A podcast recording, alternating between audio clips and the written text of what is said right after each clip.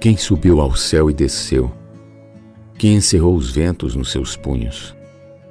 Quem amarrou as águas na sua roupa? Quem estabeleceu todas as extremidades da terra?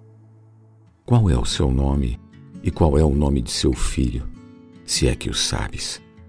Provérbios 34 A grandeza de Deus. Os cientistas calculam que o universo conhecido existe há 13,7 bilhões de anos. O sistema solar do qual nosso planeta faz parte é estimado em 4,6 bilhões de anos. Para termos uma maior compreensão da grandeza dos números, o Sol leva 226 milhões de anos para dar uma volta em torno do centro da nossa galáxia. E nosso planeta está solidamente fundado no meio de tão vasto espaço. Agur indagou retoricamente: Quem estabeleceu todas as extremidades da Terra? Isso para muitos é um mistério, porém sabemos que foi Deus.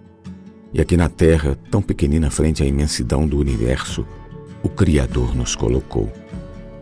Vemos em Jó 38, 4 e 5 que após este gabar-se de sua integridade e sabedoria, Deus lhe aparece no meio de um redemoinho e pergunta: Onde estavas tu quando eu lançava os fundamentos da terra? Dize-mo se tens entendimento. Graças a Deus, nós sabemos que foi o Criador. Contudo, onde estávamos? Quem éramos? Qual nosso entendimento frente à sabedoria de Deus? Nada. Nosso entendimento não é nada.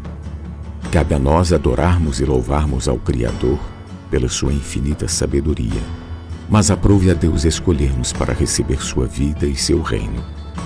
Por essa razão, Davi disse: Que é o homem que dele te lembres, e o filho do homem que o visites Fizeste-o, no entanto, por um pouco menor do que Deus, e de glória e de honra o coroaste. Salmos 8, 4 e 5.